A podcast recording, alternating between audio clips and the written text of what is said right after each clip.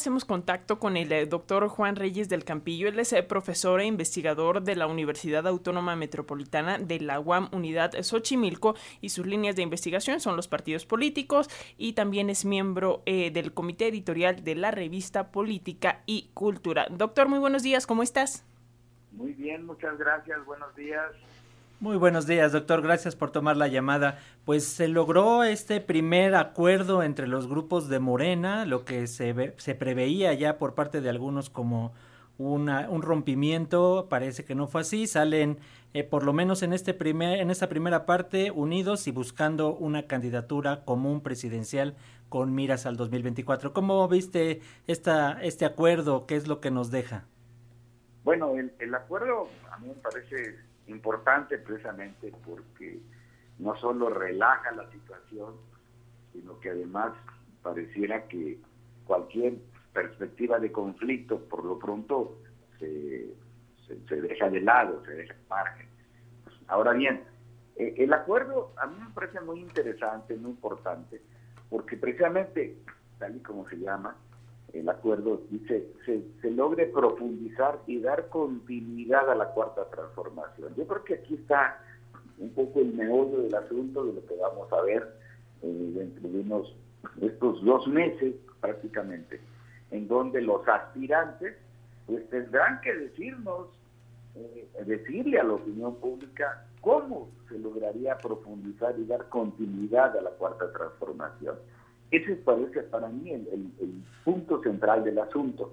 Desde luego, donde están las formalidades, que ya las han estado mencionando eh, hace unos momentos al auditorio.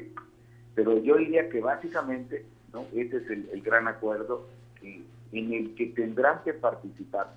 Se estuvo planteando la necesidad, sobre todo por parte de uno de los aspirantes, de que hubiese piso parejo. Bueno, ahora con las renuncias tendrán que presentar y con estos dos meses, pues bueno, ahí habrá, habremos de tener una idea, no, solo nosotros los que estamos especialistas o dedicados a la temática, ustedes los, los medios de, de comunicación, sino la opinión pública, la población, porque es la que finalmente va a tomar la decisión en términos de la encuesta. ¿De qué se trata? Pues básicamente de que los aspirantes se posicionen, vamos a decirlo así, ante la opinión pública, ante la ciudadanía, pues para ver quiénes tendrían la preferencia en un momento dado. Eh, doctor, eh, ¿cómo vislumbra que va a ser el panorama considerando que, bueno, pues a partir del 19 de junio estos aspirantes tendrán eh, la oportunidad o, bueno, casi casi la obligación de viajar por territorio nacional para, como usted dice, darse a conocer entre, eh, pues, estos, los pueblos, los municipios, pero esta convocatoria especifica que no puede haber recursos ni públicos ni empresariales y tampoco pueden recibir el apoyo de alcaldes o de gobernadores como hasta hace algunas semanas se había visto en las visitas de, algunos de estos aspirantes a diversos estados. ¿Cómo vislumbra este panorama?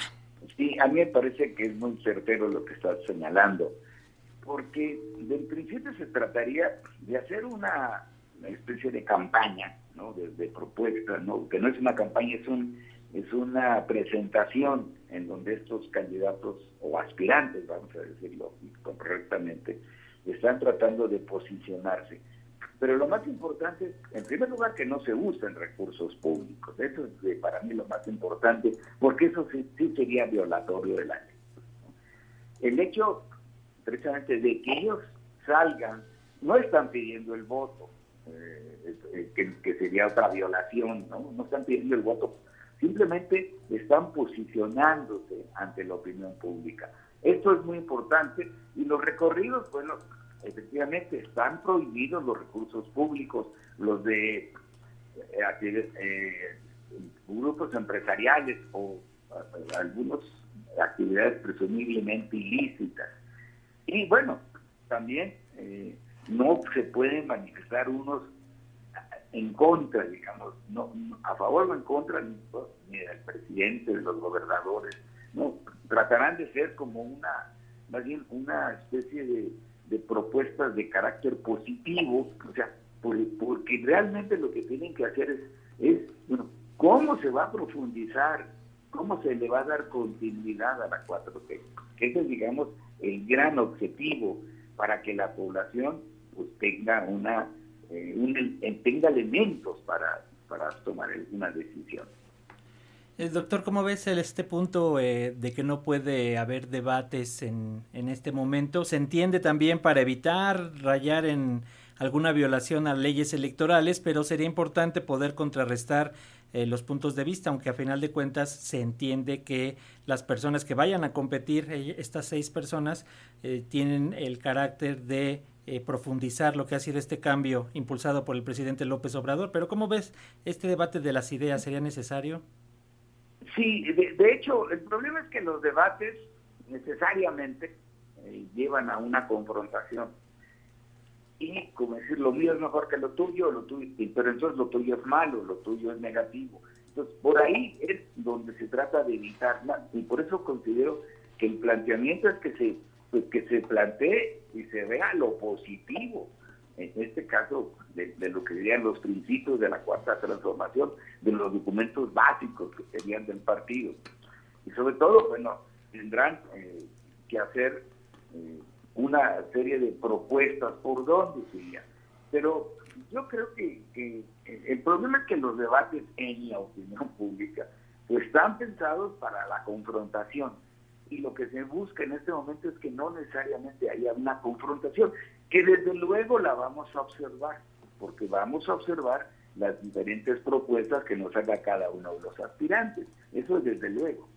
Eso, eso se va a ver, pero no es de confrontación de unos con otros. Desde luego, esto llamaría mucho la atención, sería muy interesante verlos competir, sobre todo hacia el final, bueno, quiénes son los que tienen obviamente más posibilidades y, que la población y la gente y la opinión pública pueda en un momento dado eh, ver bueno cuál es la calidad o las de las propuestas entre unos y otros. Pero me parece que la idea es que no haya esa confrontación, que más bien sea una especie de campaña de carácter positivo, ¿no? Que esa es un poco la idea que se planteó en el Consejo Nacional.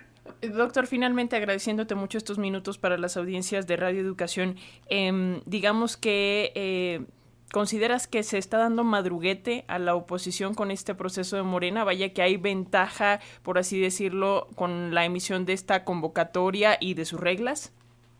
Bueno, en realidad es una cuestión interna de, Morena, porque digamos la, disputa estaba llegando a un límite, eh, digamos, de tranquilidad, ¿no? Y, bueno, ellos pusieron un plazo. Ahora, la oposición lamentablemente va muy rezagada en sus definiciones. Lamentablemente no tenemos visibilidad clara. ¿no? Hay muchísimos aspirantes en la oposición, pero ninguno de ellos, digamos, no hay un grupo que destaque. Y desde luego, bueno, la oposición tendrá que definir cuál es su método de selección. Esto indudablemente.